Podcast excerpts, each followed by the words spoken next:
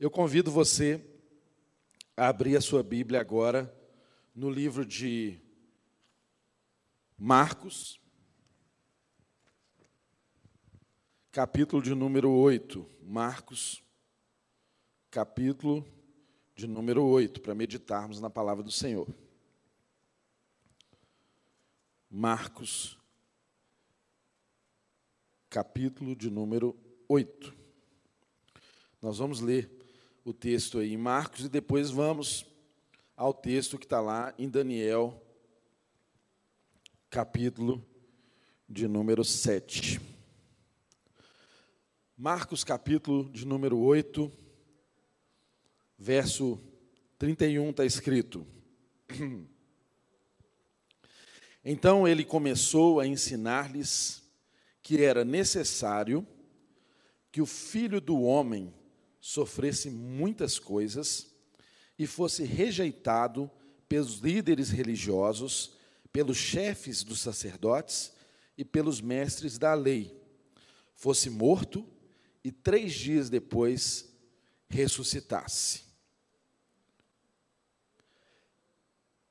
Agora abra sua Bíblia em Daniel, capítulo de número 7.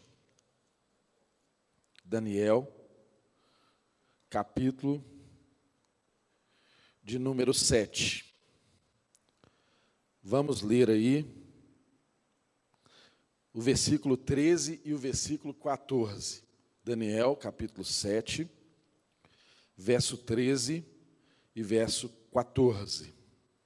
Está escrito: Em minha visão à noite, vi alguém semelhante ao filho de homem vindo com as nuvens dos céus. Ele aproximou-se do ancião e foi conduzido à sua presença.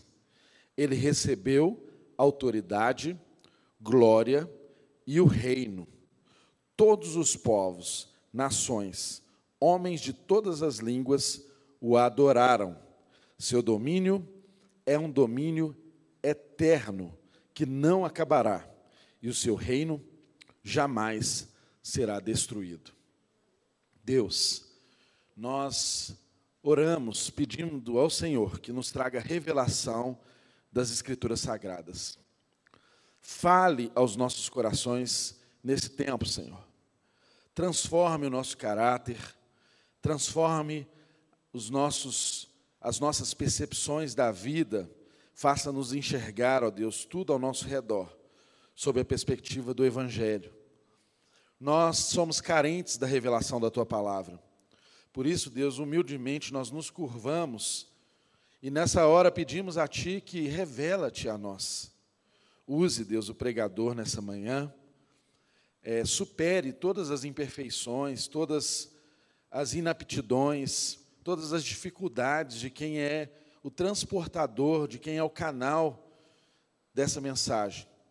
E faça, Deus, com que eu seja, Deus, um canal desobstruído, livre, para ministrar aquilo que está no teu coração a cada uma das pessoas que aqui estão, ou que nos acompanham, ou que em qualquer tempo terão acesso a essa palavra.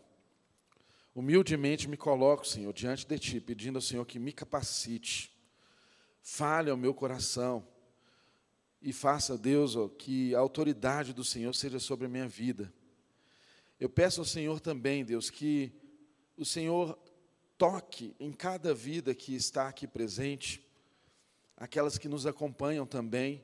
Faça-nos, ó Deus, sermos inteiros neste momento e nos submetermos completamente ao teu ensino, à tua palavra. Dá-nos ouvidos que ouçam e que possamos ouvir a voz do teu Espírito e não sermos resistentes a ela em nome de Jesus, fale aos nossos corações e promova em nós a transformação necessária para que sejamos cada dia mais parecidos com o teu filho, Senhor. É a nossa oração em nome de Jesus. Amém.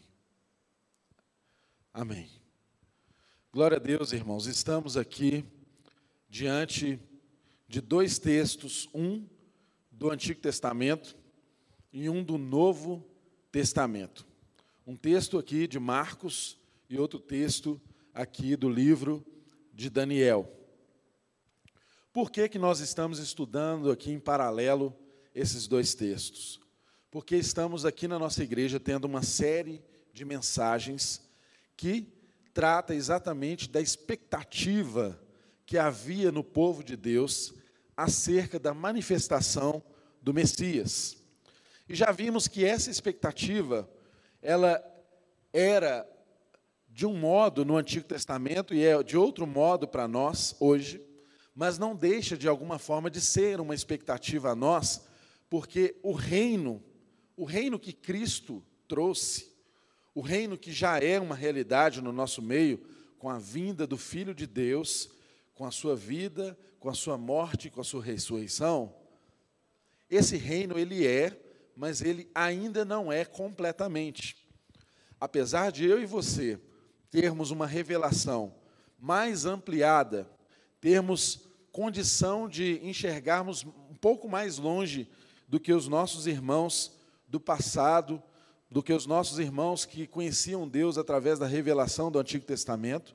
Apesar disso, não deixa de haver no nosso coração essa expectativa para que o reino de Deus finalmente se complete, para que o domínio de Cristo se complete em todo o universo. Eu e você precisamos desejar a vinda do Senhor Jesus. Maranata deve ser um clamor dos nossos corações. Essa é a nossa esperança. Quer uma pessoa morta, é uma pessoa que não tem esperança. E nós não temos uma fé morta, nós temos uma fé viva e reavivada a cada tempo. E a palavra do Senhor tem o poder de nos reavivar, não apenas pelas circunstâncias que nós vivemos ao nosso redor, que nos dão tantos sinais acerca da vinda do nosso Senhor, mas também porque ela tem o poder de nos reformar, de nos transformar, de nos realinhar com a vontade do Pai e de nos fazer desejar que esse reino, que é uma realidade, mas ainda não se completou, venha logo. E aí então, eu e você, experimentemos um reino de paz, de justiça, de pleno gozo no Espírito Santo de Deus. Olha, irmãos, é algo muito triste quando nós percebemos ao nosso redor que muitos, inclusive cristãos, inclusive crentes no Senhor Jesus, vivem nessa terra como se tudo que eles pudessem obter de uma vida boa se resumisse ao que eles experimentam aqui nesse tempo presente. Nós percebemos nos dias de hoje muitas pessoas perdendo as expectativas acerca do que Jesus nos promete. E quando se perde essa expectativa, você começa a olhar a vida e olhar ao seu redor as suas oportunidades como se elas fossem as únicas que poderiam salvá-lo, as únicas que poderiam te dar sentido, as únicas que poderiam te dar prazer. E aí nossa vida começa a se resumir a buscar os prazeres dessa terra, a buscar viver as experiências desse mundo, mas nos desconectando com a realidade do Evangelho que nos promete a vinda do Senhor Jesus, a completa instauração do reino dele e a realidade de experimentarmos um tempo em que não haverá mais doenças, em que não estaremos mais submetidos à ação dos vírus, das bactérias, a experimentarmos um tempo em que não estaremos mais submetidos aos sofrimentos intensos, às lágrimas, ao choro, ao pranto, às, in, às inconstâncias desses tempos. Então, a palavra de Deus, desejo eu que ela hoje crie em nós uma expectativa da vinda do nosso Senhor, porque ela acontecerá. Jesus voltará. Quando nós olhamos apenas para o mundo ao nosso redor e começamos a viver a partir da circunstância que está ao nosso redor, nós perdemos a perspectiva de que o nosso Senhor em breve virá. Ninguém sabe a hora. Certa vez, Jesus disse que nem mesmo ele saberia a hora. Só o pai sabe quando o filho virá. Eu e você não sabemos. Podemos olhar ao nosso redor, ver os sinais, interpretar os sinais, mas ninguém sabe exatamente a hora. Então, se não sabemos a hora, isso também é um motivo para estarmos preparados. Para a nossa vida estar em constante expectação da vinda do nosso Messias, aquele que nos resgatará definitivamente, que nos salvará não apenas do poder do pecado, porque eu e você, em Cristo Jesus, já somos salvos do poder do pecado. O pecado não tem mais domínio sobre vós. É o que a palavra do Senhor nos ensina. Eu e você não somos mais escravos do pecado. O pecado não é mais um caminho determinante para nós. Antes era. Antes de Jesus, o único caminho, a única possibilidade para nós era uma possibilidade pecaminosa. O pecado era um caminho determinante. Mas em Jesus, com a obra consumada na cruz do Calvário, o pecado não tem mais poder sobre nós. O apóstolo Paulo nos ensina isso. A influência do pecado, ela está no mundo, mas ela não tem mais poder determinante sobre nós. Mas a expectativa nossa é de que haverá um tempo em que o pecado não apenas deixará de ser um poder influente, mas o pecado não será nem mesmo presente. Dá para você imaginar que tempo é esse? Dá para você imaginar que gostinho de vida é essa em que não haverá pranto, não haverá sofrimento, não haverá lágrima e não haverá sequer a presença do pecado. Essa expectativa deve estar o tempo inteiro no nosso coração. Nada que acontece ao nosso redor pode nos demover, nos remover dessa convicção plena de que o reino se completará. E nós desejamos que a vinda do Senhor seja breve. Breve Jesus voltará. Quando eu digo que breve Jesus voltará, eu não estou dizendo que Jesus volta na semana que vem. Eu não estou dizendo que Jesus volta no mês que vem. Mas se eu e você fecharmos os olhos hoje aqui nessa terra, e nada pode nos garantir que estaremos vivos para almoçar nesse domingo. Nada nos garante. Se nós fecharmos os olhos aqui nessa terra, para nós a vinda dele já é definitiva. Então nós precisamos pensar muito bem acerca da nossa vida, porque a vinda dele breve será. Um dia ele virá, tal como ele subiu e foi assunto aos céus. As nuvens, ele voltará para estabelecer definitivamente o seu reino. Isso deve arder em nossos corações. Um dia, aqueles que passaram por essa terra ressurgirão. Haverá uma ressurreição. Um dia, aquele que é o nosso advogado junto ao Pai hoje, virá como um juiz e julgará todos. Um dia, mesmo aqueles que não reconhecem o senhorio de Jesus Cristo, hão de dobrar os seus joelhos, porque a vinda dele será patente, todo olho verá, toda língua confessará que Jesus Cristo é o Senhor. Isso deve encher o meu coração e o seu coração. Um dia, eu e você experimentaremos isso, fato consumado. Em parte, são fatos históricos, e em parte eu e você ainda experimentaremos.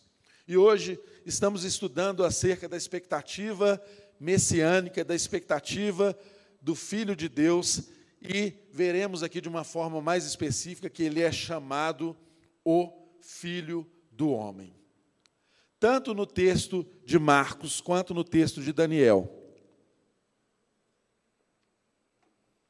Nós vemos que uma das faces do Messias, que nós já aprendemos aqui ao longo dessa série, que foi apresentado como descendente de Eva, que pisou na cabeça da serpente, que ora foi apresentado como descendente de Abraão, em quem Deus estabeleceu uma nação, em quem Deus abençoa todas as famílias da terra. Nós vimos que ele foi apresentado também como um rei como Davi, um homem segundo o coração de Deus, mas um reinado que superou em muito o que Davi foi. E Jesus é a raiz de Davi, ele veio da descendência de Davi.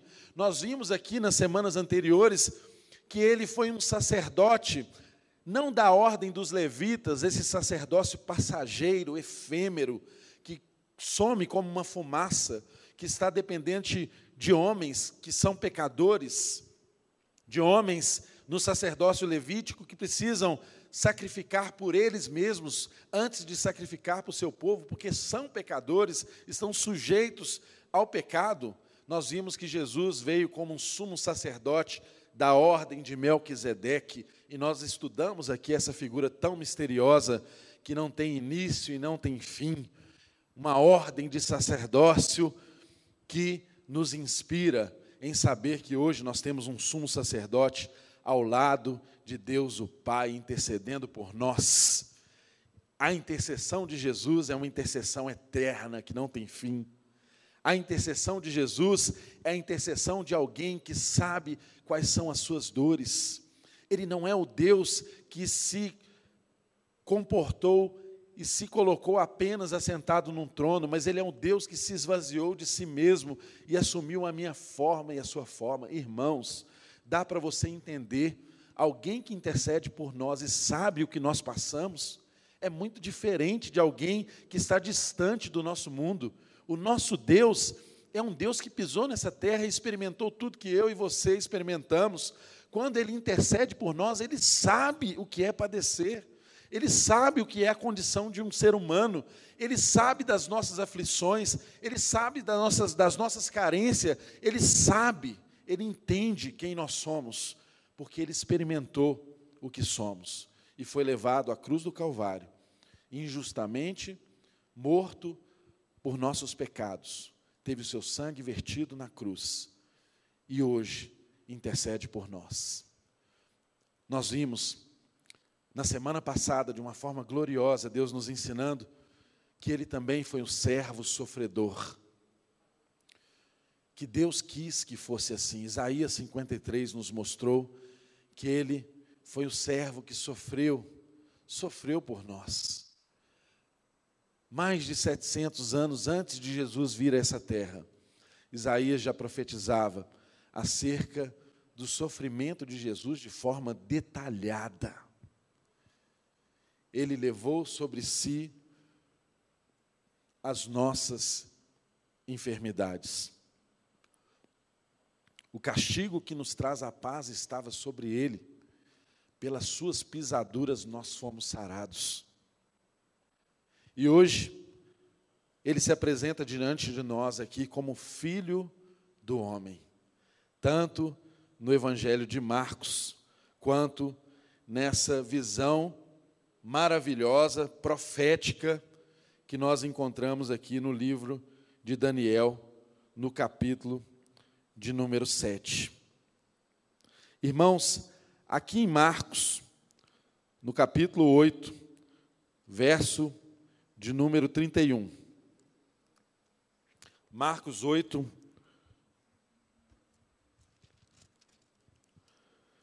verso de número 31, está dizendo que Jesus começou a ensinar, e o ensino dele era que era necessário que o filho do homem sofresse muitas coisas e fosse rejeitado e fosse morto.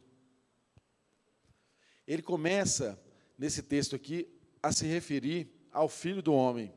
Quando Jesus está se referindo ao Filho do Homem, ele está falando dele mesmo, apesar dele empregar aqui sempre o Filho do Homem, a expressão Filho do Homem, na terceira pessoa, ele está, na verdade, quando diz assim, o Filho do Homem se envergonhará, ele está dizendo assim, eu me envergonharei.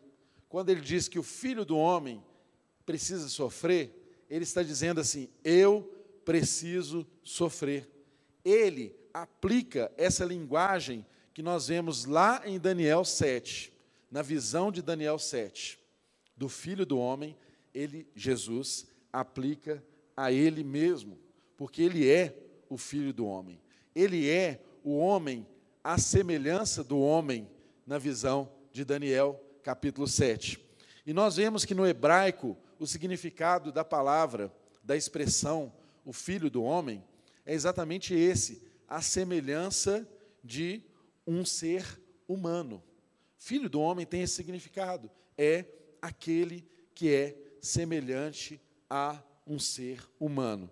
E é tão glorioso nós percebermos que o texto ele está completamente linkado também com Isaías 53, porque ele fala, é, o próprio Jesus está dizendo aqui de algo que era necessário, sofrimento como necessário. Né? Ele diz aqui, ele ensina que, olha, é necessário que o filho do homem sofresse muitas coisas e fosse rejeitado pelos líderes religiosos, pelos chefes sacerdotes, pelos mestres da lei e fosse morto. E três dias depois ressuscitasse. Ele está falando dele mesmo. E está falando de um sofrimento que era necessário. Era necessário. O sofrimento de Jesus era necessário. A rejeição de Jesus era necessária. A morte de Jesus era necessária. E Jesus sabia disso, e Jesus ensinava isso aos seus discípulos, porque ele sabia que também, ao terceiro dia, haveria de vir a ressurreição. Ao terceiro dia, experimentaria-se a o triunfo sobre a morte.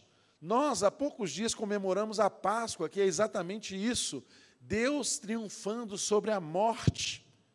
E Jesus ensina isso aqui em Marcos, capítulo 8, verso de número 31, se referindo ao filho do homem, ou seja, ele estava falando que estavam eles diante daquele que era o filho do homem das profecias do Antigo Testamento. Estava dizendo ele para os seus discípulos, olha, dos seus discípulos, olha, vocês estão diante daquele que os profetas sonharam ver. Vocês estão diante daquele que o povo, daquele que o povo de Deus tinha uma grande expectativa de que ele se manifestasse. Mas irmãos, mesmo quando Jesus se manifesta diante de nós, às vezes nós somos contaminados por nossas expectativas que nem sempre são as de Deus. E mesmo Jesus estando a um palmo do nosso nariz, nós podemos não enxergá-lo como de fato ele é. E nós sabemos, pela própria dinâmica da vida de Jesus com seus discípulos, que prova exatamente isso. Os discípulos, mesmo andando com Jesus, mesmo experimentando Jesus, convivendo com Jesus, em muitas situações eles demonstravam que eles não conheciam quem era Jesus, que eles não entendiam qual era o propósito de Jesus, que eles não entendiam que reino Jesus estava estabelecendo. E muita dessa falta de entendimento nascia exatamente das expectativas que havia no coração de cada um daqueles discípulos. Eles estavam sob o domínio do Império Romano.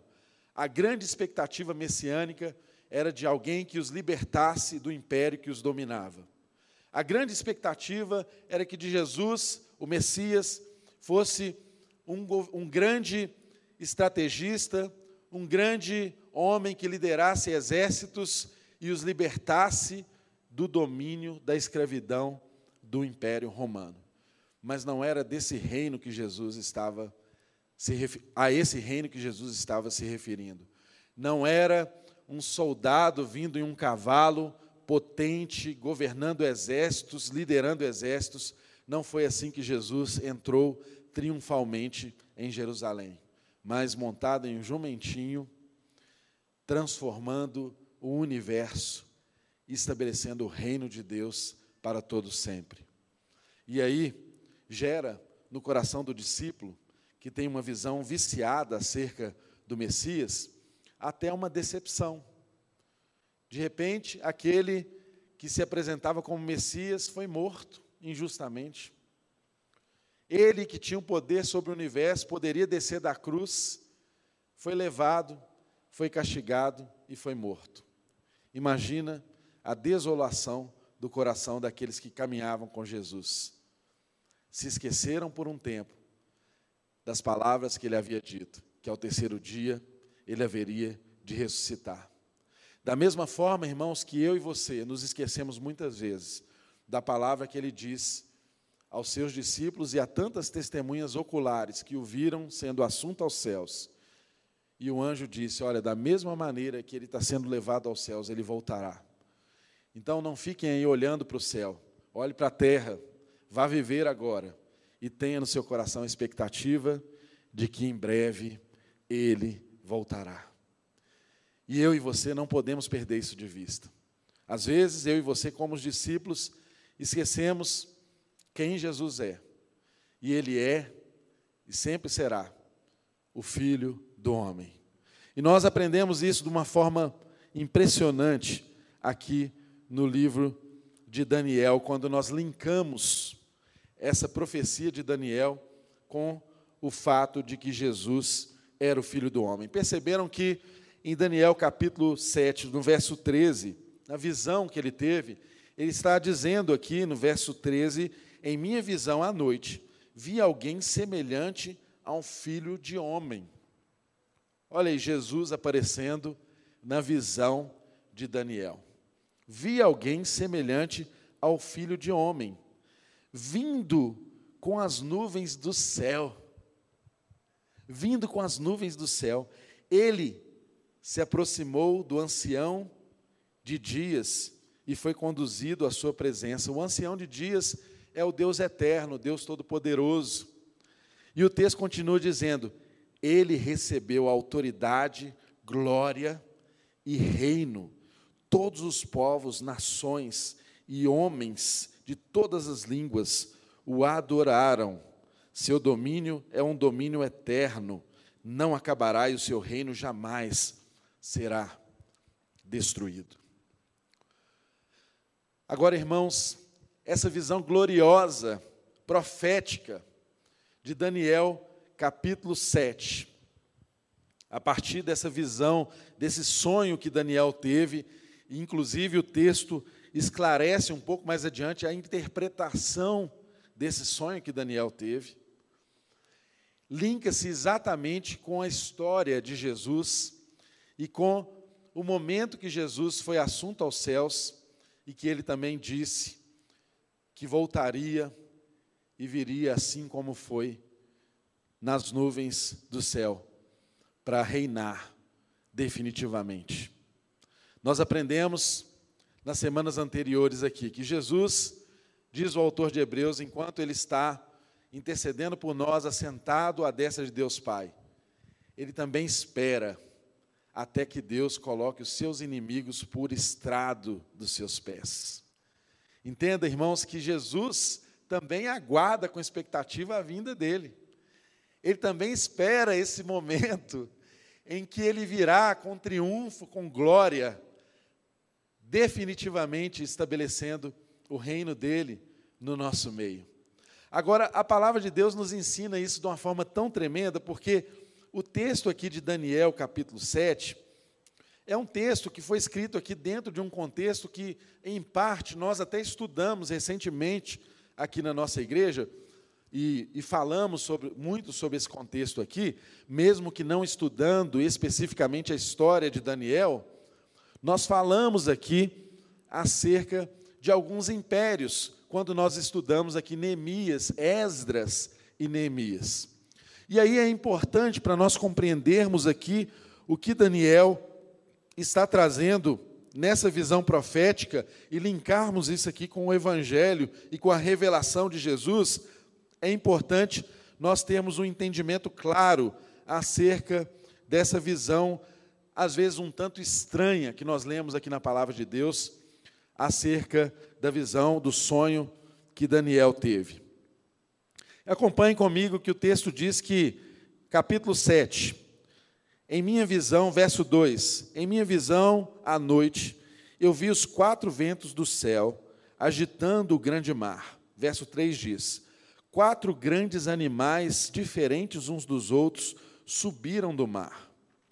O primeiro parecia um leão e tinha asas de águias. Eu o observei e, em certo momento, as suas asas foram arrancadas e ele foi erguido do chão firmou-se sobre dois pés, como um homem, e recebeu o coração de homem.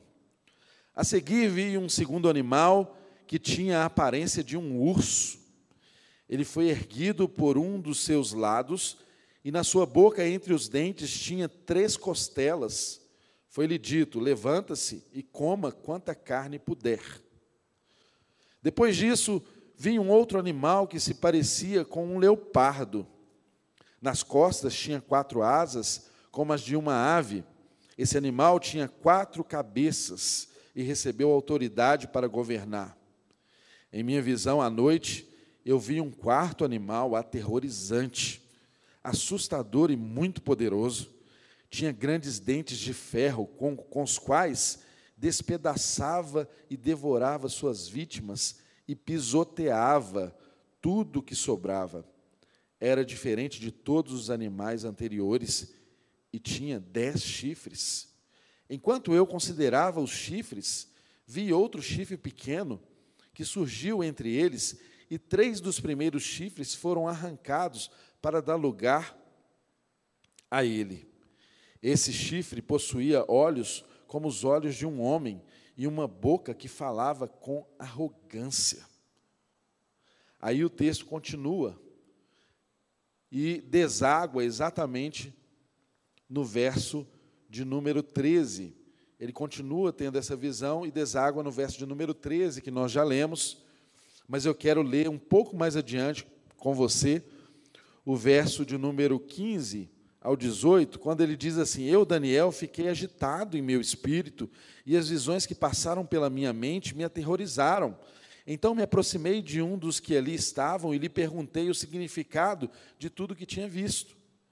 Ele me respondeu, dando-me esta interpretação: os quatro, os quatro grandes animais são quatro reinos que se levantarão na terra, mas os santos do Altíssimo receberão reino e possuirão para sempre, sim, para todo o sempre. Irmãos, essa visão extraordinária que Daniel teve está completamente ligada ao processo histórico de Deus restaurar o seu povo, ao processo histórico de Deus trazer o Messias e ao processo histórico de Deus estabelecer definitivamente o seu reino. Nós vimos aqui, nessa visão um tanto estranha, que quando você lê na Bíblia, você fica às vezes assim, sem entender por que, que Deus está mostrando isso para o profeta, mas isso tem um significado importante para nós, porque a própria Bíblia deve ser instrumento de interpretação da Bíblia. Sistematicamente nós fazemos assim. Então, nós não lemos uma passagem do Antigo Testamento e isolamos essa passagem do seu contexto, porque se você o fizer dessa forma, talvez você não entenda exatamente o que Deus está mostrando aqui mas nós olhamos isso num contexto mais ampliado. E nós vimos aqui no Evangelho de Marcos que o filho do homem, que é Jesus, sofreria, mas que no final das contas ele teria um reino sem fim, um reino eterno estabelecido. E aqui na visão de Daniel, nós vemos sucessivos reinos vindo sobre a terra e acontecendo. Irmãos, lembrem-se que Daniel ele foi cativo pelo Império Babilônico. Nós já estudamos aqui que os reinos de Israel estavam divididos entre Judá e o reino do norte, o reino de Israel. E houve uma ocasião em que esses reinos enfraquecidos foram destruídos e escravizados por Nabucodonosor, que era o imperador, que era o líder da grande Babilônia. E nós já estudamos que isso aconteceu em 626 antes de Cristo. Por profecia anterior, que dizia de um cativeiro que duraria 70 anos, que de fato aconteceu, o Império Babilônico levou o povo de Deus cativo e durou esse cativeiro 70 anos. Nabucodonosor foi um homem muito temido, foi um homem que escravizou o povo de Deus, e nós conhecemos a história bíblica que nos diz que ele pegou qual que era a estratégia de escravidão naquela circunstância. Eles pegavam aqueles homens que eram nobres, da sociedade e colocava esses homens a serviço do reino deles. E Daniel foi um desses, que ficou servindo na Babilônia. E nessa visão, nós percebemos aqui que o próprio texto bíblico fala de quatro reinos e identifica esses quatro reinos com quatro animais estranhos. Mas é, é possível nós percebermos aqui uma interpretação muito clara, e sigo aqui a interpretação mais tradicional acerca desse ponto da Bíblia aqui, da profecia de Daniel, que nos liga até o próprio Jesus, que ele está falando aqui desses quatro impérios, sendo o primeiro desses impérios representado aqui pelo leão, o Império Babilônico exatamente o Império Babilônico, que o texto diz assim, olha, parecia, verso 4 do capítulo 7, diz assim, primeiro parecia um leão, tinha asas de águia, e eu observei em certo momento, as suas asas foram arrancadas, e ele foi erguido do chão, firmou sobre os seus pés como um homem, e recebeu o coração de homem. Nós sabemos que Nabucodonosor é identificado aqui como rei da Babilônia, que levou, inclusive, o próprio Daniel como escravo, e ele é identificado aqui como esse leão.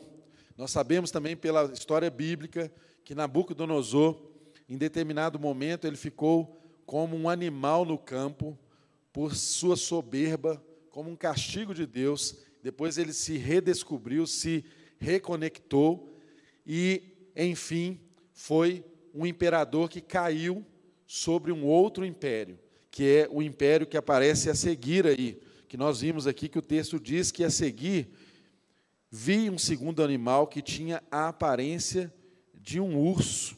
Ele foi erguido por um dos seus lados e na sua boca, entre os seus dentes, tinha três costelas. Foi-lhe dito: levante-se e coma quanta carne puder. Irmãos, esse império identificado aqui como urso, o urso é um animal de muita força.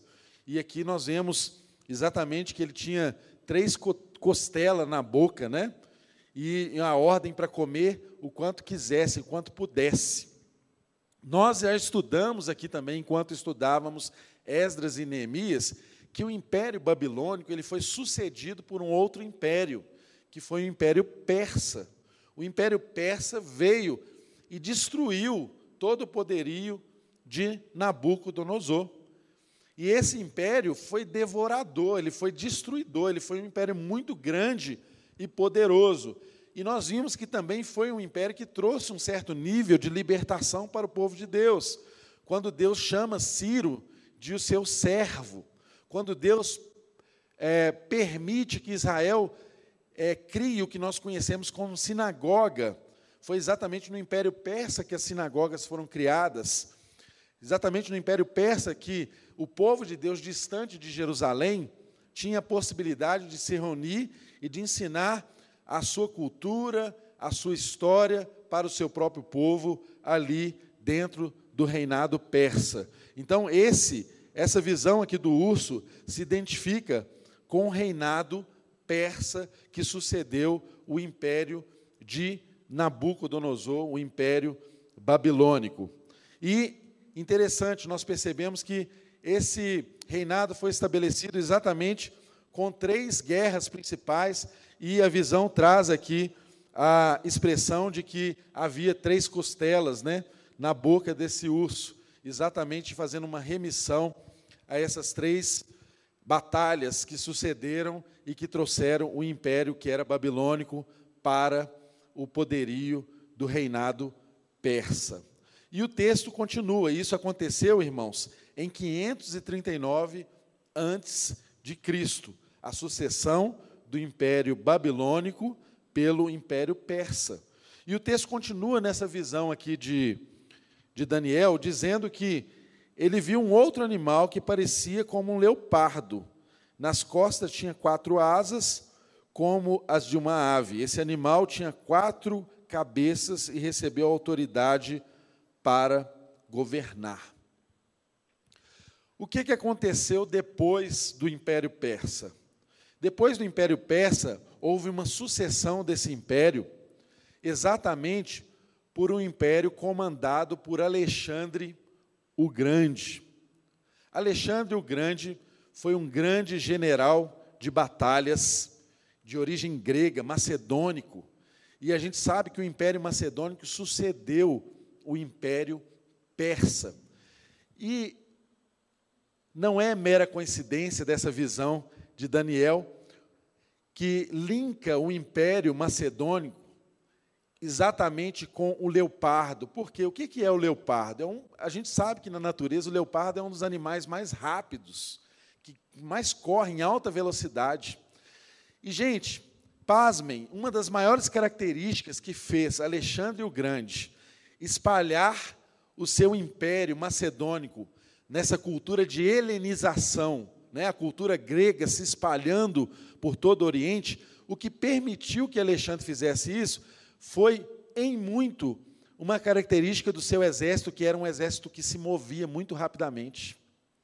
Era um exército cuja estratégia de guerra se estabelecia exatamente porque eles eram assustadoramente rápidos em movimentar tropas. E olha como que é interessante o link que o texto faz de um, de um império que sucedia outro muitos e muitos anos antes disso acontecer, através de uma visão profética de um sonho que Deus deu a Daniel sob o cativeiro babilônico. Quando, quando Daniel trouxe essa visão, ele estava ainda sob o domínio do primeiro império, do império babilônico, sob o domínio de Nabucodonosor. E ele já enxergava aqui nessa visão esses quatro reinos que se sucederiam e estamos aqui nessa figura do leopardo que se identifica exatamente com o império macedônico liderado por o grande general Alexandre o Grande. E nós percebemos que em seguida ele fala de um animal, um quarto animal, que ele descreve assim: olha, esse animal, ele é aterrorizante, ele é assustador, algo assim muito diferente, e ele era muito poderoso. Esse quarto animal tinha dentes de ferro, com os quais despedaçava e devorava suas vítimas e pisoteava tudo que sobrava. Era diferente de todos os animais anteriores. Tinha dez chifres. E quando eu considerava os chifres, vi um outro chifre pequeno que surgiu entre eles, e três dos primeiros chifres foram arrancados para dar lugar a ele. Esse chifre possuía olhos como os olhos de um homem e uma boca que falava com arrogância. Gente, nós vimos aqui também nos processos históricos de sucessão de reinos, que esse reino, que esse império macedônico, que esse império grego, que esse império que se espalhou rapidamente através de Alexandre o Grande, ele teve um fim. Esse leopardo teve um fim. E nós sabemos que esse fim ele chegou até ao Império Romano. Mas antes disso, é sugestivo a interpretação desse texto, a interpretação mais é, é, conciliadora entre os próprios teólogos, no sentido de que houve ali uma divisão quando Alexandre o Grande foi morreu. O reino, o império ficou dividido entre dez generais, entre dez generais. Alguns, os Ptolomeus, na região do Egito, outros, os Seleucidas, na região da Mesopotâmia, e eles disputavam exatamente a região que está entre eles, que é a região da Palestina, onde está Jerusalém. Havia uma disputa, começou uma disputa interna entre os generais que estavam sob o domínio de Alexandre o Grande. Após a sucessão dele, começou a haver essa disputa. E aí, o texto sagrado não descreve com muito detalhe isso, porque são documentos históricos que nos mostram isso, mas Macabeus, que são livros apócrifos, que não estão aqui no cano, não estão aqui na Bíblia, não estão no texto sagrado, não são considerados revelação de Deus para estar na Bíblia, mas são fontes históricas, mostram que aconteceu exatamente isso, que houve uma disputa entre esses generais, exatamente nessa visão que Daniel trouxe aqui, desse animal que destruía tudo, é, houve um dos generais que, que destruiu outros três e assumiu o comando. E nós vimos na história que Epifânio, ele começou a então perseguir o povo de Deus de uma forma como eles nunca foram perseguidos. Porque nas culturas e nos impérios anteriores havia uma característica muito importante que eles conservavam a religião dos povos escravizados. Então, desde Nabucodonosor, no Império Persa e também no Império Grego Macedônico, o povo de Deus pôde conservar os seus costumes, pôde conservar a sua cultura. Mas, quando houve essa sucessão, e chegamos aqui então em Epifânio, que está antecedendo a chegada do Império Romano, o que, que aconteceu, irmãos? Houve uma perseguição muito ferrenha, muito forte sobre o povo de Deus, exatamente que coincide com esse texto falando que era uma boca que falava com arrogância. Eles queriam destruir toda a cultura judaica, eles queriam destruir a Torá, eles queriam queimar todos os exemplares da Torá, eles queriam proibir que o povo de Deus se reunisse nas sinagogas, que o povo de Deus adorasse a Deus e queriam implementar uma cultura helenística, uma cultura da Grécia no meio do povo de Deus. Para vocês terem ideia, diz a história se você lê na sua Bíblia, se você tem uma Bíblia de estudo, você pode, inclusive, estudar lá as páginas que antecedem o Novo Testamento, que vai mostrar para você exatamente isso que aconteceu. Eles chegaram a o absurdo de sacrificarem um porco no templo em Jerusalém. Gente, isso era uma ofensa máxima, porque o porco é um animal imundo, segundo a cultura judaica. Eles queriam ofender tanto que eles sacrificaram, ele mandou sacrificar um porco no altar do templo em Jerusalém. Ele ergueu uma estátua de adoração a Zeus ali no templo em Jerusalém, o que foi exatamente a gota para que surgisse a revolta conhecida como a revolta dos Macabeus, que você também pode estudar aí na palavra de Deus.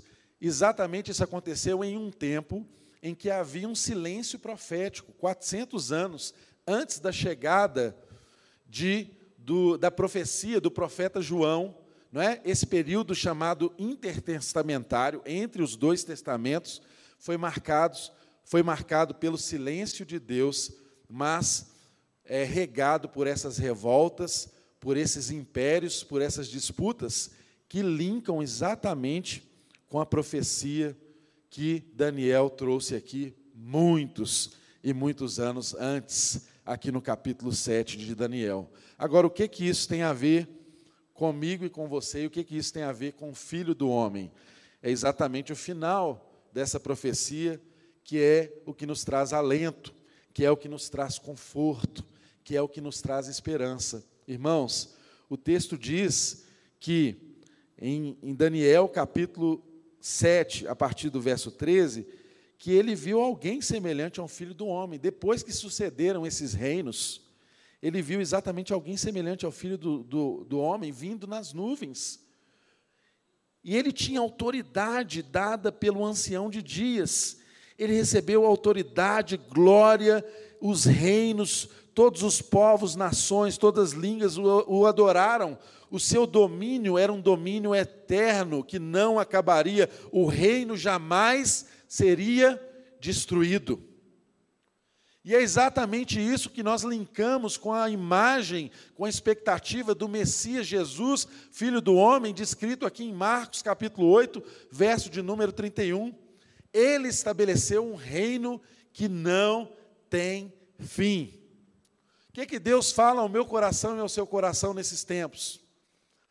O que nós vimos aqui nesse registro histórico, porque quando nós percebemos a palavra de Deus com esse viés histórico e olhamos para trás e vemos o cumprimento das profecias, o que Deus quer nos mostrar, meus irmãos, é exatamente que Ele tem o controle da história. O que Deus quer falar ao meu coração e ao seu coração é exatamente isso, que a nossa esperança, a nossa expectativa é exatamente essa, do fim da história, que no fim dos tempos haverá um reino que não terá fim. Haverá um reino cujos reinos da terra se dobrarão diante dele. Haverá um rei eterno que governará com poder e glória. Haverá um rei que virá nas nuvens com todo o poder, com toda a glória e nos resgatará e que nos trará definitivamente algo que será eterno, algo que não estará sujeito aos impérios humanos. Nós percebemos Deus se movendo na história. Levanta-se imperadores, caem imperadores. Levantam-se reinos, caem reinos. Levantou-se o Império Romano por fim, caiu o Império Romano 400 anos depois de Cristo. Todos os impérios se levantaram e caíram, mas a palavra do Senhor permanece eternamente. Aleluia! Essa deve ser a confiança que move o nosso coração.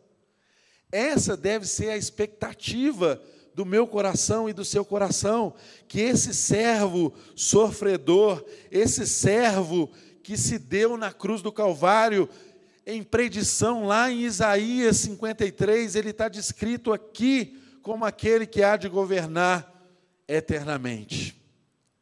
Em Jesus, eu e você podemos perceber que Jesus, ele fundiu a glória de Daniel capítulo 7 com o servo sofredor de Isaías 53.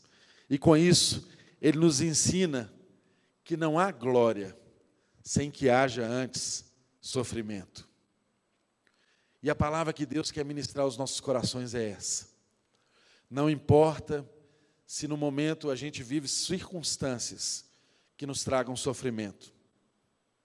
O próprio Jesus não foi isento do sofrimento para que ele alcançasse a glória. O próprio Jesus para estar sentado à destra de Deus Pai, em um lugar de autoridade, de poder, de domínio, ele teve que sofrer muitas coisas. Ele precisou padecer. Foi um servo sofredor. Então, meu irmão, quando eu e você olhamos para esse Jesus que é o nosso rei, entendemos que ele sofreu, eu e você também podemos compreender que o sofrimento também é um chamado para o cristão. Eu sei que essa palavra não é muito agradável a nós, porque estamos em um tempo em que as pessoas estão acostumadas a ouvir o convite: venha para Jesus que os seus problemas serão resolvidos. Venha para Jesus que você vai ser próspero em todas as coisas.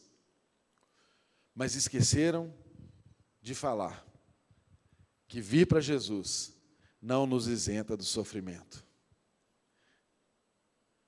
Esqueceram de nos falar de que no mundo tereis aflições, mas tende bom ânimo, porque eu venci o mundo. Os impérios não puderam deter a obra de Deus. Os impérios não puderam acabar com a igreja do Senhor. Os impérios não podem reter a nossa esperança. Os impérios não podem nos tirar do lugar que Deus nos colocou, ainda que venhamos a sofrer, ainda que venhamos a ter perseguições, ainda que venhamos a ter tempos difíceis, o nosso olhar deve estar no fim, e o fim de todas as coisas já está determinado. O fim de todas as coisas já está definido. Nada do que eu e você passamos hoje muda aquilo que Deus já fez por nós. E na cruz do Calvário, Jesus conquistou a nossa vitória. Hoje ele se assenta à destra de Deus Pai porque o trabalho dele está acabado, concluído. Hoje ele espera com expectativa também, quando esse reino será um reino sem fim, um reino de paz, um reino de gozo, um reino de justiça, um reino de glória. Hoje ele, como eu e você, devemos ter no nosso coração a expectativa de que todo joelho de fato vai se dobrar de que toda língua de fato vai confessar que o Rei do universo, o nosso Rei, é Senhor sobre todas as coisas, governa sobre todas as coisas. Todas as nações virão a Ele, todas as culturas virão a Ele, todos se dobrarão a Ele, e o reino dele será um reino eterno, um reino sem fim, um reino que não acaba, um reino de glória, um reino completo. Que em mim e você sempre permaneça essa expectativa verdadeira. O Messias, que no Antigo Testamento aparecia como imagens, hoje, na minha vida e na sua vida, se revelou como uma realidade. A obra está concluída. Guarde no seu coração a esperança de que Jesus em breve voltará. Não se fie pelas circunstâncias que estão ao seu redor. Porque quando entendemos a dimensão do reino que está por vir e se completar, a única coisa que podemos fazer é colocar o nosso rosto em terra e adorar aquele que vive eternamente aquele que os impérios não pôde conter, aquele em cuja palavra nós confiamos, porque a palavra de Deus se revelou como verdade na minha vida e na sua vida. E eu quero dizer a você que está aqui presente, ou a você que nos acompanha em casa, se o Espírito de Deus falou ao seu coração, que só em Jesus há salvação, que só em Jesus nós não estamos ao sabor dos impérios dos homens, que só em Jesus nós temos a plena confiança de que o fim é um fim bom, onde o mal é engolido pelo bem. Se apresse a se entregar a esse Deus. Faça isso hoje mesmo. Se hoje mesmo você ouviu a voz de Deus, não endureça o seu coração. Confesse a Jesus Cristo como Senhor e Salvador da sua vida. Se você andava distante dos caminhos dele, se desviou, se afastou, por qualquer circunstância da vida, se apresse em se reconciliar com ele. Você não sabe quando ele vem, nem ele mesmo sabe quando vem, o Pai o sabe apenas. Se a sua oportunidade é hoje, não deixe para amanhã. Ele vem. Ele vem. Entregue a sua vida a Jesus e diga para Ele: Senhor, seja o centro da minha vida, seja aquele que me governa, seja aquele que me orienta, seja aquele que me guarda, seja aquele que é a rocha em quem eu estou firmado os meus pés e Ele não te rejeitará.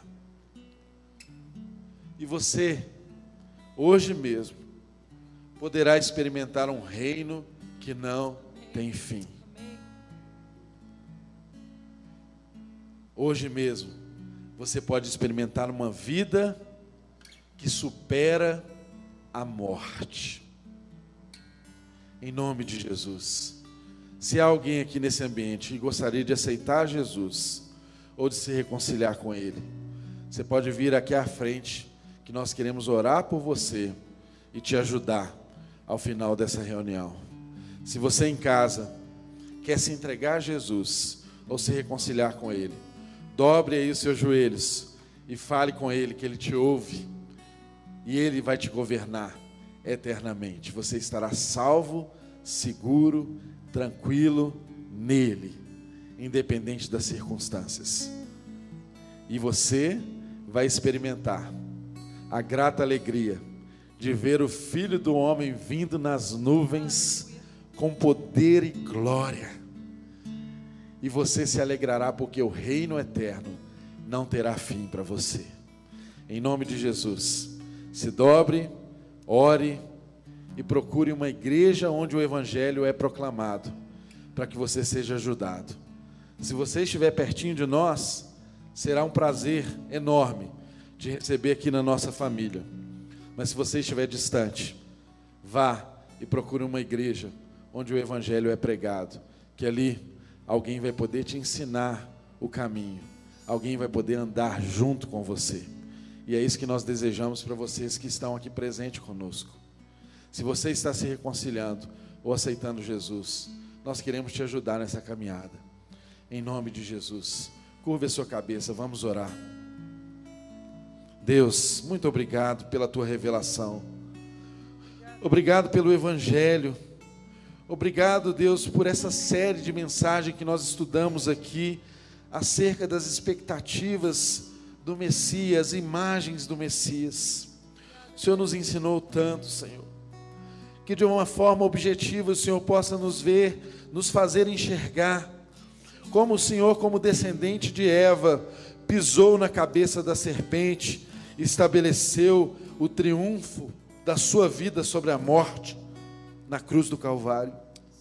Faça-nos, ó Deus, conseguir ver como o Senhor, como descendente de Abraão, estabeleceu uma descendência incontável como as estrelas do céu, como a areia do mar, e nós somos parte desse povo, Senhor que foi alcançado por meio de uma promessa que o Senhor fez a Abraão: em ti serão benditas todas as famílias da terra, e nós nos apropriamos das bênçãos que o Senhor derramou sobre Abraão, Senhor.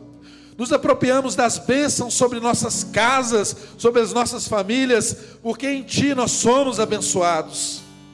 Oh Deus, obrigado porque Tu és um rei como Davi, Tu és um rei que superou o reinado de Davi, tu és a raiz de Davi, o leão da tribo de Judá que prevaleceu, que estabeleceu um reino eterno. Obrigado, Jesus, porque tu és profeta superior a Moisés, porque o Senhor nos instruiu na tua lei, e essa lei que nos corrigiu e que nos conservou no caminho, nos levou até Cristo agora revela em ti algo superior, uma aliança maior, uma aliança que supera a aliança mosaica, e nós estamos em ti, nós estamos nessa aliança do sangue do Cordeiro que é derramado sobre nós. Aleluia, Jesus. Obrigado, Senhor, porque o teu sacerdócio é um sacerdócio eterno da ordem de Melquisedeque, não tem início e não tem fim. Obrigado porque entendemos que as suas orações não cessam diante do Pai. E nós somos guardados por um advogado que intercede por nós, que sabe o que nós precisamos, que traduz aquilo que nós realmente precisamos. Obrigado, Jesus. Obrigado porque tu és profeta, tu és sacerdote, tu és rei. Ninguém antes uniu essas características que tu tens. Tu és profeta, sacerdote, tu és rei. Obrigado porque tu és o Salvador, o servo sofredor, que morreu na cruz do Calvário por nós. E obrigado porque a história não termina no teu sofrimento, mas o Senhor é um Deus majestoso, glorioso que virá nos resgatar com poder e glória. Obrigado, Senhor, nós louvamos a Ti por Tua majestade, porque Tu és um Deus majestoso, glorioso, que triunfou sobre o mal, que triunfou sobre o império das trevas, que triunfou sobre a morte, e nós podemos confiar as nossas expectativas a Ti, nós podemos confiar o nosso coração a Ti nós podemos nos fiar na tua palavra, Senhor, que não nos engana, na tua palavra que é alimento para nós. Obrigado, Jesus. Nós queremos experimentar a majestade do teu reino. Venha o teu reino e seja feita a tua vontade, assim na terra como no céu. Essa é a nossa oração, essa é a vida que nós desejamos. Venha o teu reino, seja feita a tua vontade, assim na terra como no céu. Obrigado, Jesus. Obrigado, Senhor. Aleluia. Aleluia. Em nome do Pai, do Filho e do Espírito Santo. Que o amor do Pai, a graça do Filho e a comunhão do Espírito Santo seja sobre a sua vida, meu querido irmão.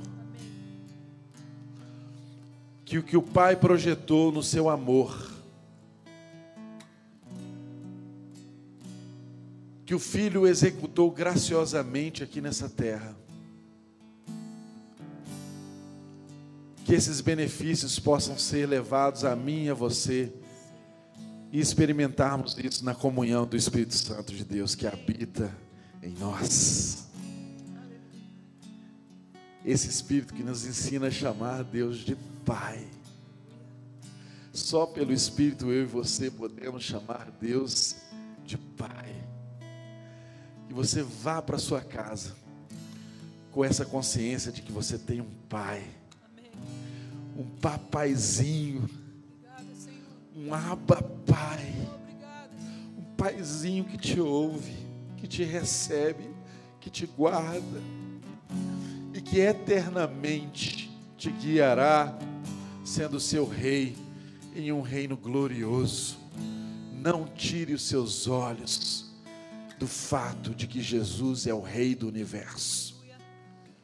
Não deixe nada na vida tirar a esperança que está plantada no seu coração pelo Espírito dele que testifica no seu coração o fato de que você é filho. E o filho espera a herança do Pai. E o filho experimenta os benefícios do Pai. Esse reino é para mim, esse reino é para você. Não perca essa esperança. Viva a melhor semana da sua vida. Talvez a última, antes desse reino sem fim chegar para mim e para você. Mas viva cada dia como se fosse o último. Em nome de Jesus e para a glória dele. Amém. Amém.